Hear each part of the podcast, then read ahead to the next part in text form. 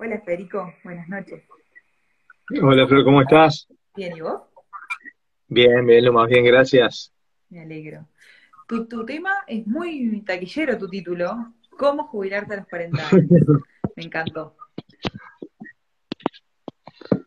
Te voy a preguntar primero, para Dale. que te conozcan, quién sos, a qué te dedicas y cómo llegamos a cómo jubilarte a los 40. Bueno, bien, a ver, ¿quién soy? Qué pregunta difícil esa, ¿no? Eh, a ver, soy un emprendedor, perdón. ¿Cómo te definís?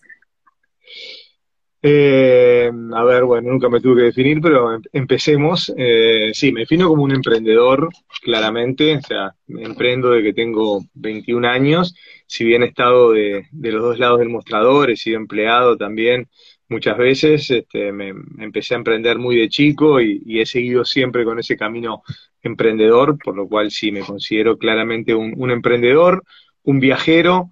Otra de mis pasiones es, viajar y conocer el mundo, las diferentes culturas, eh, diferentes lugares. O sea, creo que el mundo es un lugar demasiado grande como para quedarnos solamente en nuestra, en nuestra chacra. Entonces, mm, he sido un viajero empedernido.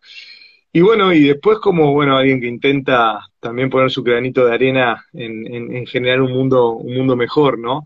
Este, aunque suene un poco cliché, siempre desde en los proyectos que he hecho y ahora un poco ya tal vez en una etapa un poco más, este, donde ya llevo muchos años haciendo proyectos y cosas, este, poder dedicarme un poco mucho más fuerte al tema de, de- del impacto social y demás. O sea que por ahí me parece que emprendedor, viajero y, y tratando de tener conciencia social, por ahí podría ir una primera definición.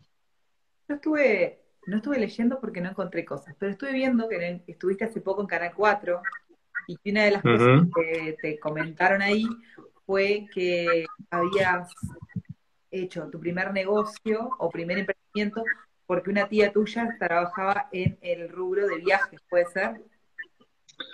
En realidad no fue así, eh, en realidad yo emprendí en el tema de, de los hostels, eh, si, si es por ahí, no me acuerdo ahora la pregunta que me hicieron en ese momento, pero mm, el, el tema de los hostels fue una idea mía y porque, bueno, por un poco por ese espíritu viajero y por haberme ido de mochilero con veintipoquitos de años a viajar y conocer y muchos años más tarde, este, casi diez años más tarde, traje la idea de los hostels a Uruguay cuando no había y en realidad mi tía lo que hizo fue, ser la primera inversora este, en el proyecto, ese Friends and Family donde uno generalmente busca los aportes de capital. Eh, no, o sea, habiendo puesto yo también claramente eh, capital mío y mis ahorros para emprender, ¿no? O sea, no es que fui a buscar plata afuera sin, sin yo arriesgar nada, pero no me daba con lo que yo tenía, entonces este, también tenía que, que buscar este, capital afuera y bueno, mi tía fue fue de las primeras que, que creyó y que apostó o confió en, en, en mí para, para ese proyecto tan loco que era abrir un hostel hace 15 años o 16 años cuando nadie sabía lo que era un hostel acá en Uruguay, donde todo eso de gente que duerme joven, que duerme junta, pero que no se conoce, chicos, chicas, parecía muy raro en aquel momento. Pero bueno, mi tía creo que apostó en mí más que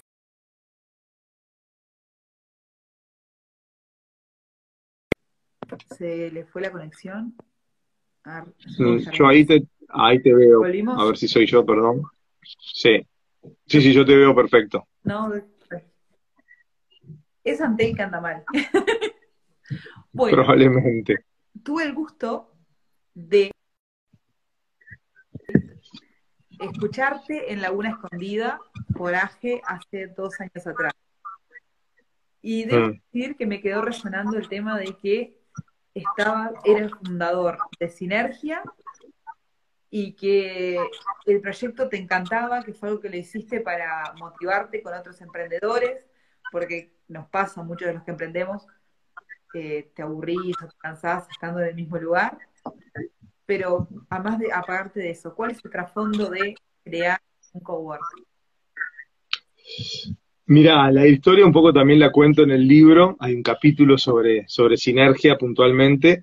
Eh, y bueno, digo que en realidad fue un descubrimiento afortunado en uno de mis viajes, este, una amiga italiana que, me conocía bastante bien, bien este, vio, conocía este proyecto en Madrid y me dijo, tenés que venir a conocer este lugar porque cuando lo veas te vas a enamorar de este, de este lugar y fue así, fui a ver este, este cowork eh, que había en, en, aquel año, creo que era 2012, en Madrid y me fascinó, ¿no? Un poco también cuento en el libro cómo fue esa entrada, ese lugar tan, tan raro, tan diferente, con gente joven que trabajaba en el mismo espacio, pero no en el mismo proyecto y que no se conocían, etcétera, etcétera. Entonces, este, me, me pareció nada, algo increíble y sobre todo entendí, perdón, el cuento es, después que lo veo, digo, quiero conocer más, yo ya me estaba volviendo para Uruguay y le dije a esta amiga, vuelvo a, quedarme este, en Madrid unos meses y a entender mucho más este concepto que me encantó y que donde trabajaban muchas empresas con impacto social y demás. Volví mm, unos cuantos meses más tarde, me quedé y empecé a estudiar cómo era el, tema de los cowork y vi que una de las cosas principales que tenía era que se generaba un ecosistema donde los emprendedores, quienes, o freelance, gente que trabajaba por su cuenta, con su proyecto, con su emprendimiento, su profesión, se encontraban en un mismo espacio y compartían cosas, compartían aprendizajes, eh, compartían el expertise de cada uno, ¿no? Se ayudaban, alguien que sabía más de marketing digital, con alguien que era bueno en diseño, con alguien que era bueno en ventas, etcétera, etcétera, etcétera. Eh, y sobre todo se apoyaban anímicamente, ¿no? Yo que me tocó emprender este, hace muchos años y siempre solo y demás, creo que lo, lo, más este, lo más jorobado de, emprender solo y sin un ecosistema es que justamente eso estás solo, ¿no? Y, y si te bajoneás, te bajoneás vos solo y no tenés con quién hablar, quién te dé para adelante. Muchas veces tu círculo de amigos cercanos tal vez no son emprendedores o no saben, no entienden. En lugar de darte para adelante, te dan para atrás. Este, yo siempre digo que no lo hacen por malos, pero sí lo, este, porque te quieren, quieren que no, que no fracases, entonces la recomendación siempre es mejor no te metas, mejor quédate donde estás. Eh, entonces, en este lugar, como que todos se apoyaban, ¿no? Todos, eh, eh, si a alguien le estaba yendo mal o no estaba logrando lo que quería y se estaba bajoneando, había uno al lado que lo iba a apoyar y demás, y eso fortalecía mucho el ecosistema emprendedor y dije, bueno, esto es lo que hay que armar en Uruguay. Este, necesitamos armar un espacio para que los emprendedores eh, más jóvenes se puedan tener este lugar. Y ese fue el motivo principal que me motivó a, para la redundancia, a abrir sinergia en, en, aquel momento, poder aportar al ecosistema emprendedor y que sea más fácil, tal vez un poco más accesible a los em, emprendedores. Nos, gustaba decir en, Sinergia que, que, veníamos a, a, democratizar el emprendedurismo porque una de las cosas también que tenía era que las barreras de entrada, los costos eran, eran muy bajos, ¿no? Normalmente para emprender algo tenés que alquilarte un espacio, pagar costo fijo, ¿no? Luz, este, agua, internet, etcétera. Entra, entras en costos antes de facturar nada y, no todo el mundo puede y normalmente eso se hace difícil. En Sinergia, vos lo que tenías era que pagabas una mensualidad como un club deportivo y cuando no ibas no pagabas este, y tenías todo incluido eh, entonces eso ayudaba a que gente que normalmente le hubiera costado mucho más este, pudiera, pudiera emprender. Este, así que bueno, eso fue lo, lo, más lindo de Sinergia.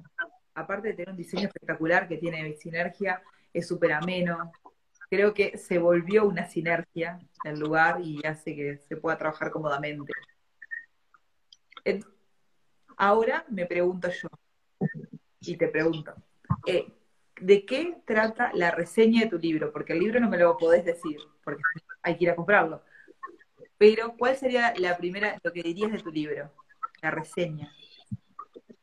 Bien, buena pregunta. O sea, lo primero es, es, explicar, que siempre lo explico en las notas, que el título, y lo dijiste al principio, el título es claramente muy llamador, ¿no? Y es un título que pega fuerte, eh, tal vez por lo aspiracional, ¿no? De jubilarse relativamente joven, eh, y entonces, justamente luego el, el, libro en sí empieza a interpelar mucho eso de por qué jubilarse joven, ¿no? O sea, que lo primero que digo es que lo primero que es que en realidad yo no me jubilé ni me voy a jubilar nunca del estar en actividad, de hacer cosas. Tal vez puedo decir que sí eh, he generado una, una estabilidad financiera que eh, me permite mayor tranquilidad y no depender de mi trabajo del día a día para generar los ingresos que cubran mis costos. Entonces, en ese sentido, el jubilarse más en el sentido económico que en el sentido realmente laboral, ¿no? Y ahí, este, como que en el libro interpelo mucho eso, de por qué es aspiracional jubilarse joven, por qué si hacemos algo que nos encanta, no deberíamos querer jubilarnos nunca, ¿no? Entonces, yo creo que el libro trata mucho, o por lo menos hay una, una buena parte del libro, de interpelar a quienes este, no están en un lugar donde se sienten felices, cómodos y, no se animan a correr el riesgo para cambiar esas cosas, el motivar a los que están queriendo seguir ese camino de, hacer lo que les gusta, pero obviamente tienen eh, miedos o, han tenido ya tropezones en el camino y demás, y creo que también escuchar historias de otros que pasaron lo mismo que vos estás pasando está bueno, yo siempre digo que no me gusta dar consejos porque me pone en una posición este, que, no, que no quiero estar, me gusta contar mi historia y de ahí que cada cual tome lo que le parezca, como yo he tomado de historias de otras personas, ya sea cercanas, ya sea que he leído o que he visto una película o que sea. Una vez eh, está bueno como identificarse con alguien y, decir, pucha, esta persona pasó las mismas dificultades, pasó los mismos miedos que yo tenía y logró lo que logró, entonces va por ahí el camino este, y, insisto mucho en que el camino es, este, es arriesgarse, ¿no? Es, mm, sin correr riesgos es muy difícil que, en general, que tengamos una vida plena, creo, ¿no? O sea, una vida cómoda, una vida este, en el confort, para mí deja de ser una vida interesante, creo que, que para tener una vida interesante hay que correr riesgos porque es cuando más te sentís bien contigo mismo, ¿no? Hay una frase que la repito bastante, que obviamente no es mía, que es de Mandela, que dice, que, que no, no, es valiente el que no tiene miedo, sino el, el, que a pesar del miedo se anima a hacer las cosas. Y eso claramente después cuando lográs lo que logres, o así no lo logres, eh, igual te da una sensación de autoestima muy, muy, muy buena, muy fuerte, que, que, la recomiendo mucho, este, el, animarse a hacer cosas. Creo que eso nos nace a las personas que somos emprendedores, nos nace adentro eh, eso, nos motiva, es el motor. Y capaz que también hasta el propósito, porque busca, buscamos un propósito mayor que la satisfacción económica.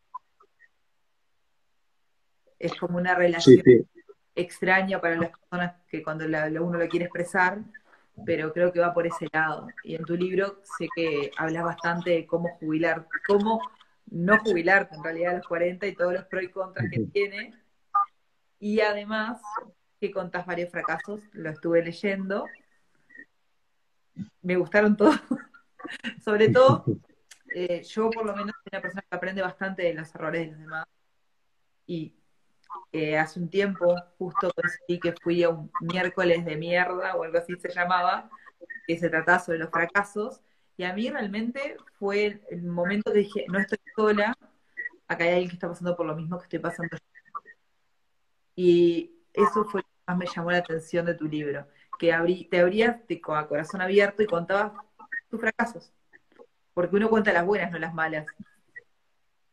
Sí, tal cual. O sea, creo que eh, hay, un libro, yo lo cito bastante en, el mío, que es este de, Andrés Oppenheimer, que, es un periodista que, eh, argentino, pero que trabaja en CNN hace muchos años, y el libro se llama Crear o Morir, y él hace todo un, análisis de, Latinoamérica y de por qué en Latinoamérica hay tantos, eh, tan pocos emprendedores en comparación con otras regiones del mundo y llega a la conclusión de que se debe a que no hay referentes, ¿no? de que los niños, los jóvenes no tienen referentes de emprendedores, este, que todos quieren ser Suárez, eh, Messi, Forlán, pero ninguno quiere ser Steve Jobs o Mark Zuckerberg o quien sea porque no tienen en Latinoamérica esos referentes y me parecía que estaba bueno empezar a mostrar casos casos así como muy cercanos, este, muy normales eh, de, esos, de, esos referentes. Y él también en su libro cuenta mucho como cuando fue a Silicon Valley, ¿no? Como la cuna del emprendedurismo, sobre todo el sector de la tecnología, que yo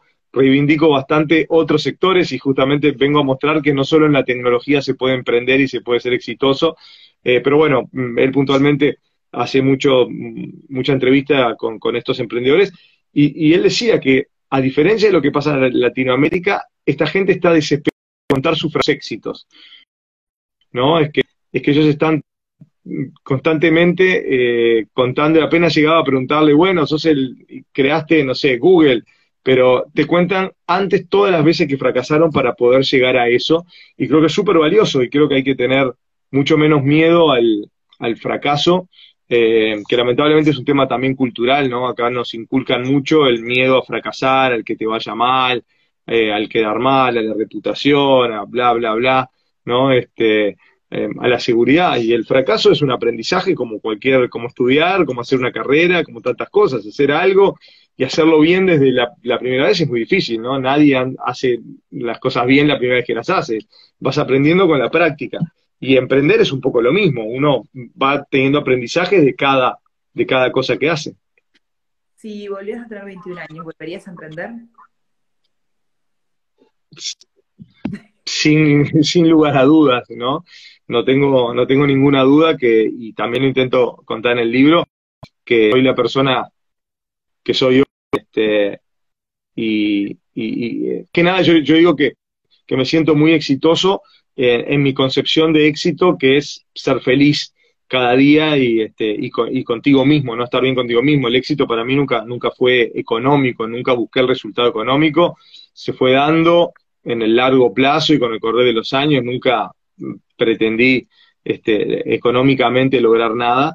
Em, y nada, creo que el éxito está en eso, en, hacer lo que uno quiere, en animarse. Yo cuento en el libro, lo habrás visto, eh, historias mías desde que era adolescente y cuando me cambié de liceo y lo que me costó tomar esa decisión, pero que yo sentía que era, que era, que era necesaria porque había algo que no estaba bien y que yo. Entonces, todos creo que pasamos más de una vez en la vida por esas situaciones donde decimos, no estoy bien donde estoy y no sé qué es, ¿no? Porque no, necesariamente no estar bien es estar mal, no, es estoy en un lugar donde realmente me la paso mal, me siento fatal, me tratan mal, este, no, a veces es simplemente que uno sabe, esas cosas son muy personales y uno sabe cuando, cuando estás en un lugar que no es tu lugar.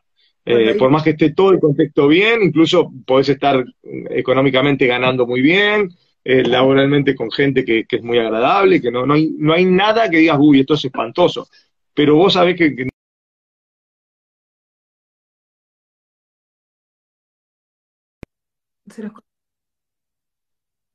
un poco?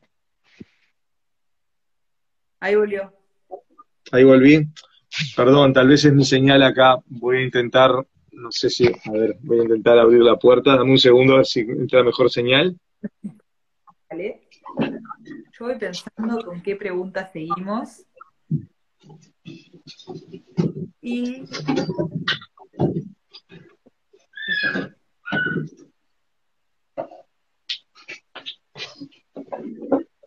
Perdón, a ver, a, ver ahí. Lo que pasa es que con, un niño chico es muy difícil, tengo que buscar un lugar alejado eh, y llega menos internet, pero, pero bueno, un poco señal y un poco más de ruido de fondo. Internet no llega. Sí. Bueno, no te preocupes, igual vamos a hacer un vivo corto porque sé que es muy tarde y que tenés muchas obligaciones de padre ya hasta, hasta ahora. tranquila, tranquila. Eh, ¿Vos quién crees hoy, por ejemplo, que podría ser un referente para los niños de Uruguay, por ejemplo? Eh, hmm, qué buena pregunta, o sea... Eh, de los jóvenes empresarios que conozco y la gente, admiro a Santiago Taibén, por ejemplo. La forma de reinventarse en el rato. Sí, bueno, sí, Santi claramente. Claro, ah, digo, de repente mm, es difícil encontrar un caso, o sea, que tal vez que yo conozca, como bueno, en el caso de Santi, que lo, lo, lo conocemos ambos, este, pero no sé si todo el mundo lo, lo conoce, y por eso estaba pensando en alguien que pueda ser como como muy conocido por todo el mundo y generalmente me cuesta encontrar, ¿no? ¿Cómo? Pablo Vuela. ¿Quién, perdón? Yo por lo menos. Sí, también. Me crié viendo la de cuatro. bueno, e, es, verdad, es verdad, sí. Este, aparte, otro, otro amigo y, gran tipo, ¿no? Entonces, sí, son, son, dos casos que claramente son, son referentes, este, porque aparte de ser emprendedores exitosos, este, que, han trabajado muchísimo, que le han buscado la vuelta, como decías con Santi, que se han reinventado, y eso es, eso es clave, pero sobre todo son buenos tipos, ¿no? Y para mí eso es fundamental, porque hagas lo que hagas, yo siempre digo que lo más, para mí lo más importante siempre en mi vida empresarial fue que la gente con la que, con la que estaba, con la que hacía cosas, que, siempre digo lo mismo, que circunstancialmente a mí me toca ser el jefe y a ellos este, de repente empleados de un proyecto que yo empecé, pero que como personas somos todos iguales, ¿no? Y que esas personas tengan un buen recuerdo, un cariño para conmigo, la verdad es lo máximo que, a lo que puedo aspirar. Y me ha pasado ahora con el libro, ¿no? Que me, a ver, digo, me escribió un chico que trabajó conmigo hace más de 10 años y este, me escribió un mail súper lindo, súper emotivo de, este, nada, con un gran recuerdo de, de, ese tiempo trabajando juntos y, y, en el caso mío como jefe o como este, quien lideraba ese proyecto, yo creo que eso es lo, lo, lo, principal, ¿no? Que en lo que hagas te podrá ir mejor, peor, a veces nos toca ganar plata, a veces perder, a veces pero um, ser buena gente, que la gente con la que trabajes te recuerde con cariño, eh, eh, ya te digo, a mí me pasó eso ahora y con las notas de prensa, cantidad de gente que, me ha escrito, gente que ha trabajado conmigo y recontra feliz y, saludándome, a mí eso es lo que más me llena, porque bueno, nuestros amigos, nuestra familia, los que nos quieren, está bien, pero gente que de repente te, te tocó trabajar con ellos, que tengan ese, ese recuerdo de uno, es súper gratificante. Y, así que bueno, nada, sí. Más allá de esos dos ejemplos de Santi y de Pablo, que, aparte son grandes amigos. ¿Cómo? A mí no se me ocurre nadie más ahora. Mm, sí, no sé, digo, de vuelta, no, no, no se me ocurriría a nadie de repente muy conocido, creo que viste dos buenos ejemplos, pero, pero bien. Porque pensando en que hoy lo que habías dicho antes, que en Latinoamérica no tenemos referente no me iba a poner a pensar en Latinoamérica, lo veía acá, en los 3.000 habitantes que somos. Yo me acuerdo de estos dos, más allá que, que todos queremos ser referente de alguien, pero ellos son como una persona que uno por lo menos ve más seguido o que lo ha visto más eh, mediático. Sí, sí, sí, de, acuerdo. dos muy buenos ejemplos, aparte los quiero mucho, así que buenísimo. Tengo una pregunta, te la hace Daniela. Dice, ¿te podrá agregar alguna materia o taller para motivar a los niños a emprender? Sí, a ver, perdón un segundo, pero acaba de venir el niño, por abrir la puerta y se me vino el niño encima, así que, ¿Y que venga? dame medio, medio segundo para... A ver si... ¡Paula! Espera. Hola, papá. Hola, Caco. Saludamos acá a Flor y a los amigos que estén ahí, en, que están acá en el vivo, y después dejamos que seguimos. hola. Hola.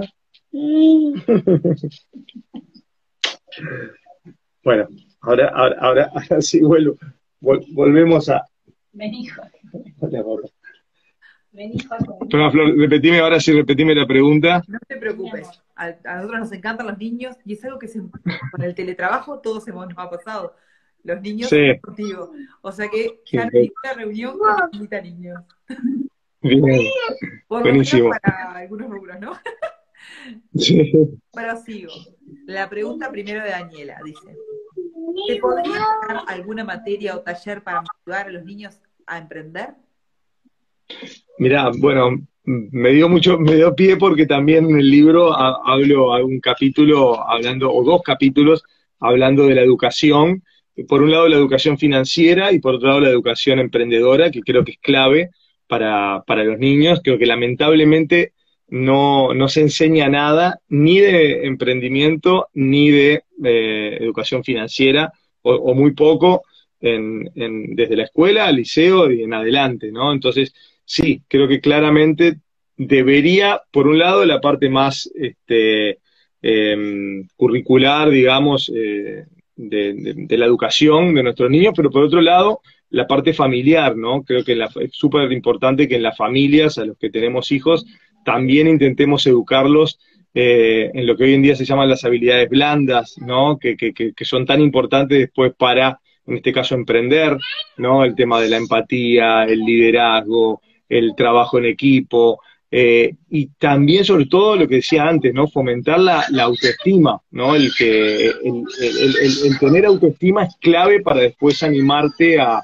hacer cosas, y eso a veces cuando nosotros como padres o, o, en la escuela a los niños les decimos que no, eh, que algo está mal, que no hagan eso o que hicieron algo que está mal, sin quererlo le estamos un poco eh, una creencia limitante. Exacto, una creencia limitante, es así, estamos mermando su autoestima, ¿no? Cuando, cuando digo, no, no, hiciste eso mal. Entonces, tenemos que cambiar un poco ese chip, es difícil, pero de, nada, que se animen a, arriesgar más desde niños, a, que no, está, no pasa nada con equivocarse, no pasa nada con hacer las cosas mal, no hay que hacer todo perfecto. Y, bueno, eso creo que, es parte de lo que deberíamos educar, porque claramente algunos, como cualquier cosa en la vida, algunos son innatos, pero la gran mayoría eh, que no son innatos lo, se hace en base a educación, ¿no? O sea, el, emprendedor es lo mismo, alguno puede ser innato y lo lleva adentro, y otros es un tema educacional que puede fomentar mucho más eh, las aptitudes para emprender. Bueno, viste que existe de yo hace poco fui jurado de un par de, futuros emprendedores, y está bárbaro lo que la cultura de emprendedor que les enseñan a hacer, cómo crear la empresa, los fundamentos, el speech, todo lo que tenés que tener, todo lo que después aprendés de YouTube algunos y de picoteo, porque si hace cinco años atrás no era lo más normal, era, eras el distinto, ¿qué quiere hacer esta persona? Y me ha llamado la atención eh, lo bien que los van formando y que sea voluntario anotarse, anotarse ahí y que no lo haga, que tanta gente no lo haga, que sea mm. elección, eso me llama mucho la atención. Tal vez hace falta de información, ¿no? Yo creo que ahí llega la información este, correctamente de, estas iniciativas que hay para educar o para formar emprendedores. Entonces es una mezcla de las dos. Es como cuando tenés un buen producto o un buen servicio, pero no lo sabes vender. Entonces, ¿por qué, ¿por qué fracasé? Si tenía todo bien, si puse el local precioso, estaba todo bien, pero no, no supiste comunicar, no supiste venderlo.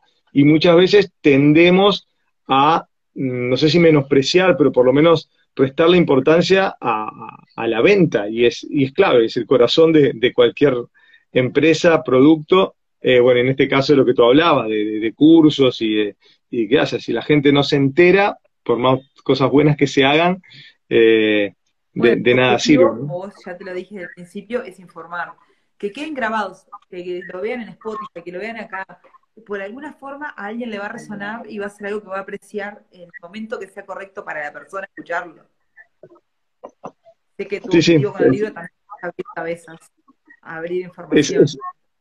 exacto, exacto. A mí me pasaba eso un poco, que yo de repente mm, daba alguna charla, como la que tú fuiste allá en Laguna Escondida, o alguna cosa así, que de repente la gente que había ido había quedado como, no sé, entusiasmada o, o motivada, o le había hecho algunos el clic de este, hacer algún cambio, hacer alguna cosa. Entonces me parecía que estaba bueno lograr algo un poco más masivo, creo que el libro eh, es más masivo, que puede llegar a más gente, y a través del libro a su vez se van generando cosas este, como más charlas, que te invitan a más lugares, eh, más notas de prensa, entonces es como poner el tema dentro de lo que puede arriba de la mesa y, ojalá algunos otros emprendedores se animen y digan, ah, yo también de repente quiero hacer algo o escribir un libro, hacer algo más para fomentar esto, para ayudar a otros y no solamente quedarme en, mi emprendimiento y nada más, porque está bueno después compartir, eh, nada, lo que, lo que hemos aprendido, ¿no? Creo que, todos tenemos un bagaje de experiencia enorme, claro. Tenemos una pregunta de Karina. ¿Cómo 40 con un sueldo de 50 mil? No veo mucha forma a menos que empieces a ahorrar a los 18. Ahí, volví. Este es un comentario que hace. Como es de vuelta el comentario, eh, me escuché la última parte, perdón. ¿Cómo jubilarse a los 40 con un sueldo de 50 mil? No veo mucha forma, ¿eh? A menos que empieces a ahorrar a los 18 y no tener que, que mantener una casa. Sí, a ver, yo entiendo clarísimo todas las dificultades que implican, eh, nada, tener un costo de vida que está súper justo, súper apretado, eh, y a su vez pensar en poder ahorrar para hacer algo. Digo, es, es, muy, es muy difícil, pero no debe ser una excusa, ¿no? O sea, vuelta siempre se le puede encontrar si uno realmente quiere hacer otra cosa, ¿no? No es que esto no es que uno tiene que estar obligado a hacerlo o a emprender, eh, pero, pero una vuelta siempre se le puede, se le puede encontrar. Eso para, para, para mí es... Eso siempre, yo siempre quería ayudar a mi prima y ayudar a Flano y este y el otro a que emprendieran. Y creo que lo conoces a Gonzalo Dacuna, me decía, no tenés que incentivar a la gente ni obligarla a que emprenda cuando quieren emprender, déjalos en paz. Porque, claro, yo siempre le decía, no, pero está buenísimo, pero tal cosa, tal otra, y los enmarcaba. Y bueno, dejé, me salí de ese rol.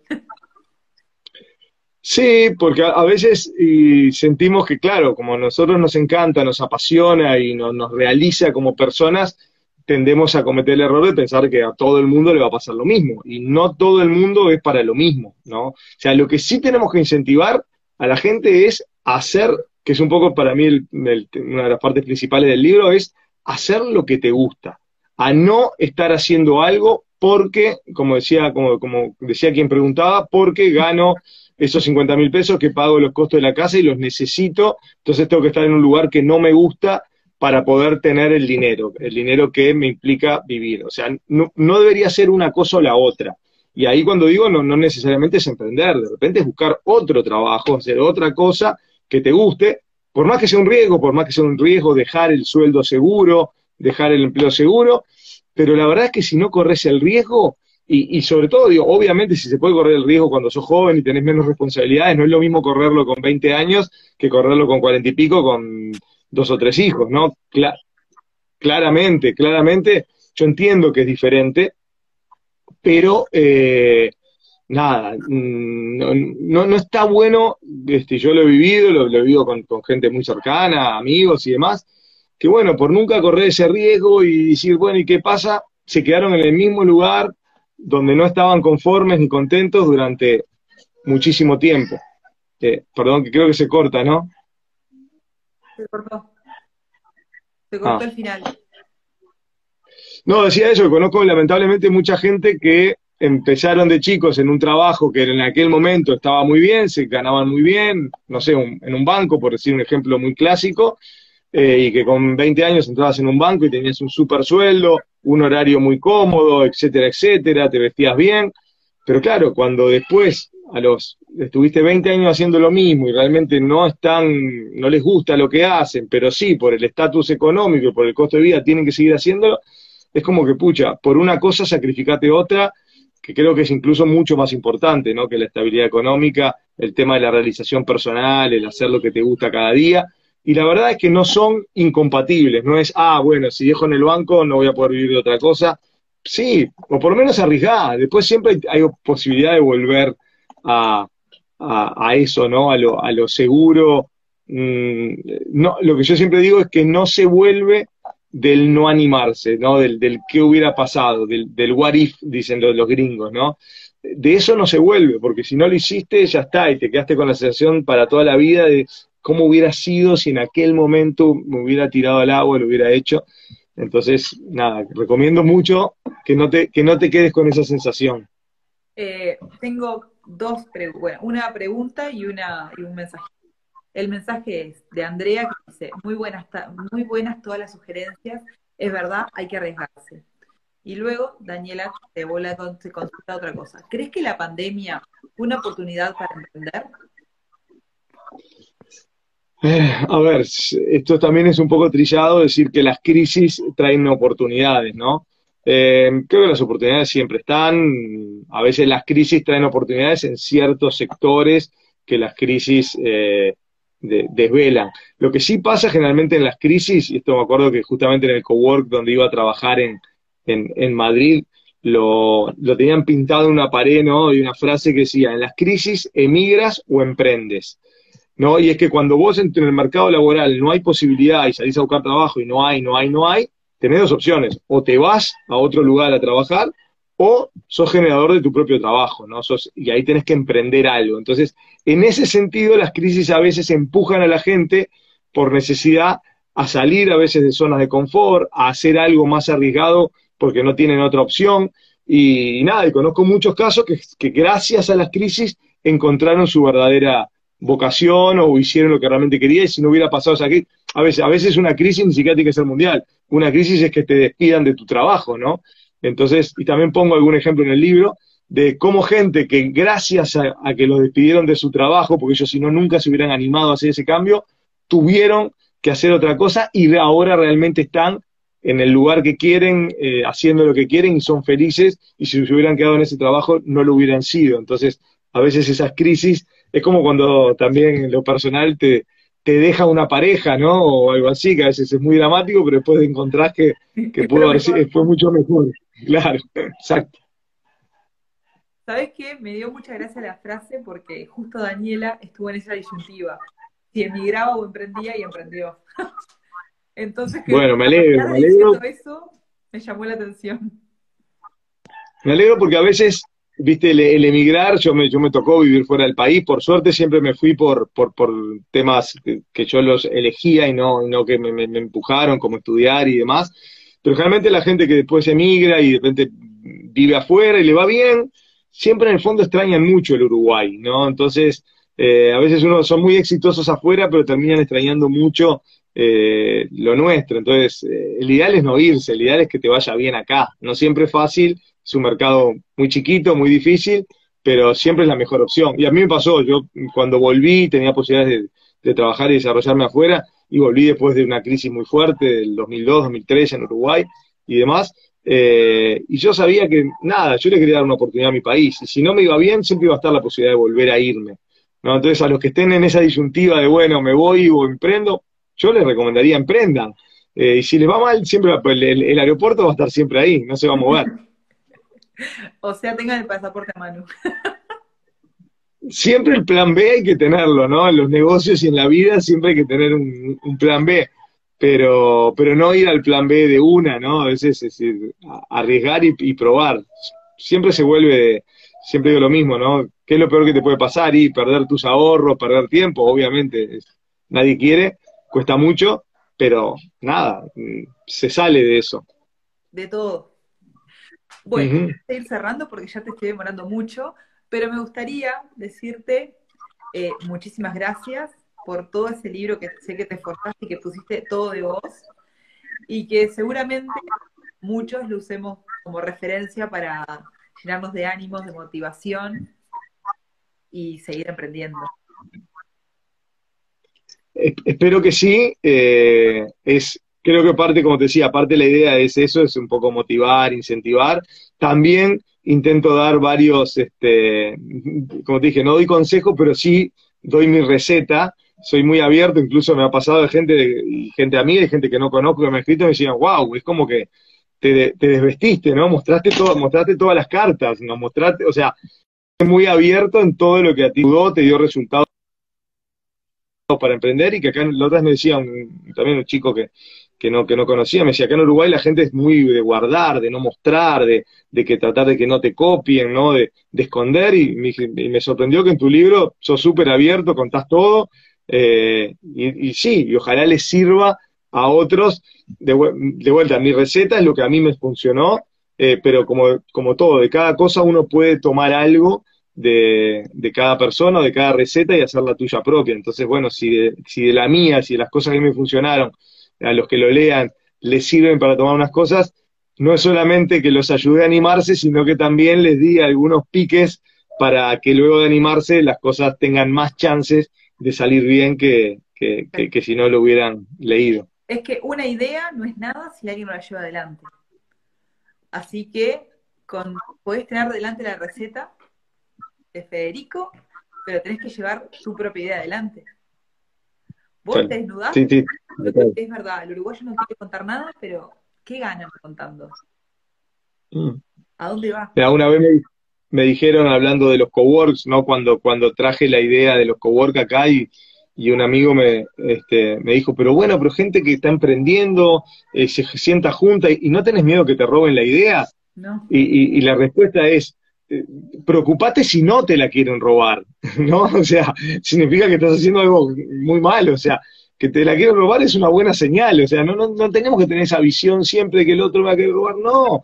Este, eh, es todo lo contrario. Es, es, este, a mí me pasaba mucho que también eh, me, cuando abrí los hostels me llamaban todo el tiempo chicos que querían abrir hostel y que querían saber cómo era, y yo me juntaba con todos a tomar un café y a contarles, porque me parecía buenísimo que quieran emprender, y cuanto más gente lo vaya haciendo, este, mejor, eh, no hay que tener miedo, ah, no, va a haber más competidores, o me van a sacar clientes, o mercado, o ideas, este, creo que no, y, bueno, nada, incentivo mucho a los que... Van cada uno en la disciplina que lleva adelante, porque Tal cual. es muy disciplinado. Es sin disciplina es imposible. Porque, Así es. como vos decís en tu libro, la gente cree que esas ocho horas vos no estás trabajando, porque bueno, tenés la posibilidad de ir al médico en el medio, o tenés la posibilidad de justo voy a la panadería, te traigo el surtido, pero aparte de hacer todo eso también estás trabajando. Sí, sí, claro, claro que sí. Pero es esa idea conservadora quizás de que las ocho horas y esas ocho horas nada más estoy trabajando. Bueno, te digo muchas gracias y suerte y recuerda para vos y te recordemos para todos que el 16 vas a estar en Marlon presentando el libro. Sí, va a ser, va a ser un evento presencial que lo, organiza Broly, broly.com, que es una librería este, virtual y social, que por cada libro que se compra a través de Broly se dona un, libro de texto a una escuela pública, o sea que es un proyecto que, me encanta y de, los que me gusta que haya mucho más este, emprendimientos con impacto social. Vamos a estar con Santi Itabén y con Justin Gracide, dos grandes amigos y grandes emprendedores, y aparte con también con mucha cabeza de impacto social que este, y demás, y entonces ellos me van a estar acompañando ahí, que va a como una, charla de amigos con cerveza para los que quieran ir a divertirse. Creo que ya hay como casi que cupos bastante agotados porque hay, hay, hay un aforo y, está muy lindo el lugar, pero bueno, entren, eh, creo que es a través de Broly, como lo organiza Broly, que a través de Broly para, para inscribirse a los que quieran ir presencial. Este, así que nadie que compre, creo que con la compra de cada libro, los chicos de Broly le regalan una cerveza artesanal a los que compren el libro ahí como para amenizar la, la velada. Así que ahí pasó el aviso. Bueno, muchísimas gracias y nos estamos viendo. Capaz que el 16. Dale, gracias a ti, un gusto. A ti, chao. Chao, chao.